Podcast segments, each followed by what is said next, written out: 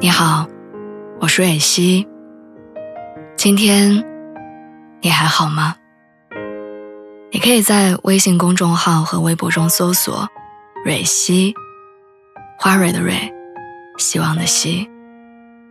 每天晚上，我都会用一段声音陪你入睡。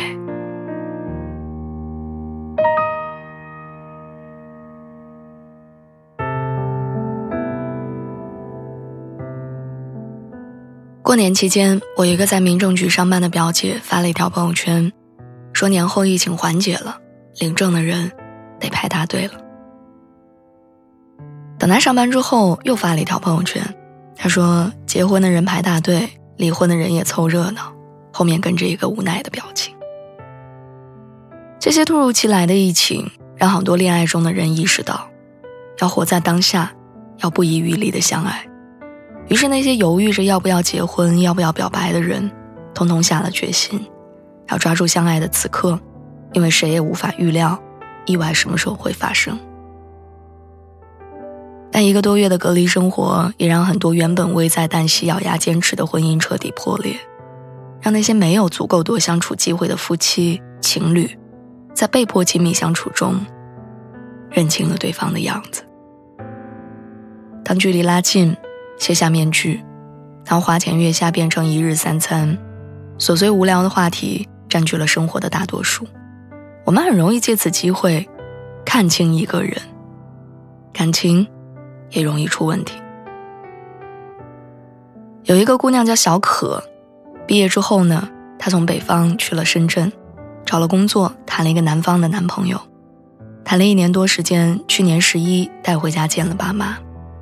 一向尊重女儿的父母，这一次却异常坚定地反对这段关系。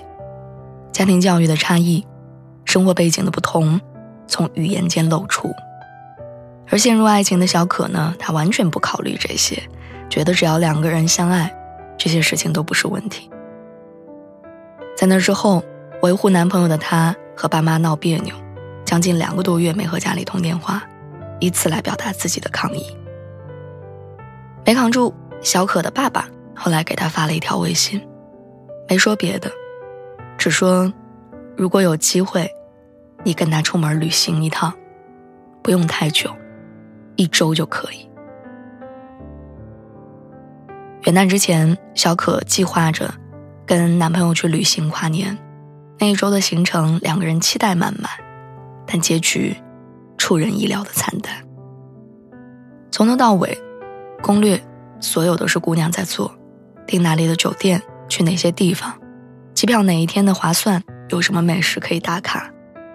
男朋友好像可以用一句不擅长，把所有的事情都搪塞过去。更可怕的是，男生不允许她买经典的饮料，哪怕她再渴再累都不可以，也一定要找到普通的便利店。只因为景点的饮料贵了几块钱，男朋友不同意打车出门。说来旅行就是要看遍所有风景，每天要走路逛街，计划所有的景点。姑娘在咖啡店想要自拍两张，男朋友也不愿意多等，觉得是在浪费时间。旅行结束之后，姑娘回到家，想起了不久之前爸爸发的微信，开始理解父母反对的原因。情侣之间的相处，如果只局限于吃饭、逛街、看电影。他帅气的开车载你出门，你打扮的漂亮，等他夸赞，那这段关系会永远停留在肤浅的表面，因为你们都计划好自己要展现哪一面，自己哪个角度最好看，说什么话对方会开心，精心安排过的爱情不会出错，但生活不是剧本，所以当爱情照进现实，鸡零狗碎的日常无法逃离。数不清的困难和坎坷要面对，长相不再重要，情话解决不了问题，三观碰撞，做人做事的态度互相影响，你才能真的感受到两个人是否契合。拥有爱情其实并不难，难的是守护爱情，即使对方有缺点，毛病被一一放大，仍然能够以体谅和容忍的态度。为他拖地，即使容颜不再青春美丽，话题没有多生动，但仍然愿意留在对方身边。即使生活平淡无趣，也能创造出两个人之间的回忆。你们的爱情也才会稳固而长久。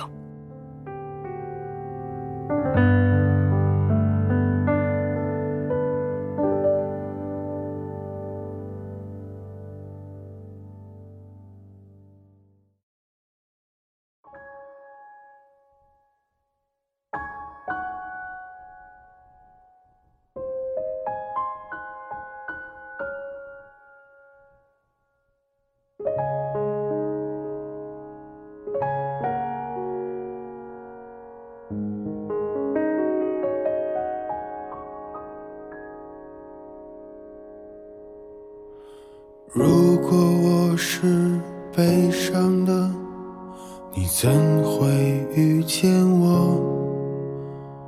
如果你是快乐的，又怎会有如果？爱情若是完美的，又怎会有曲折？城市若是喧闹的，你怎会想起我？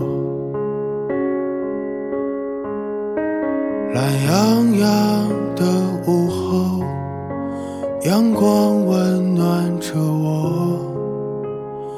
五月的清风掠过面容，站在老树旁，想起那首歌。是你留给我的软弱。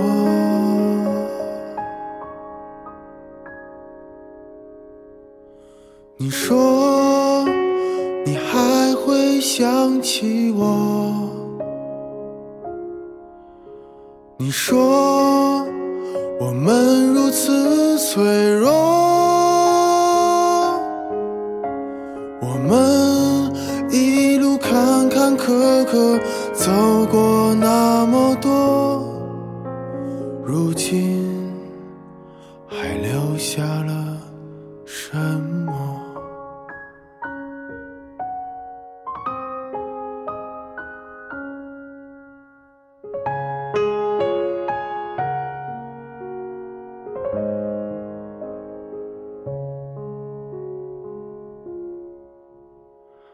如果你不曾来过，我为何要沉默？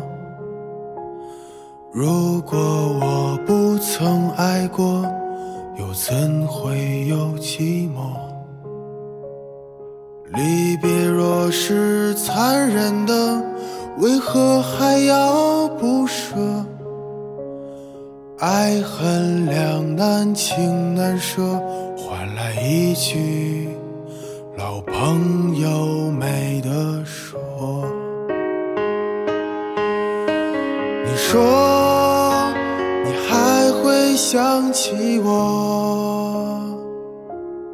你说我们如此脆弱，我们一路坎坎坷坷。走过那么多，今还留下了什么？你说你还会想起我？你说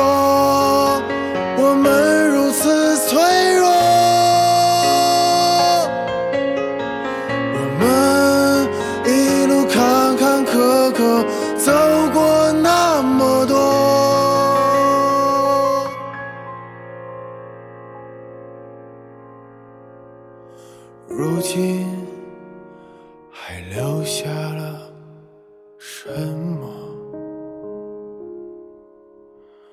突然一天遇见你我们擦肩而过。时间瞬间凝结了像从没发生过。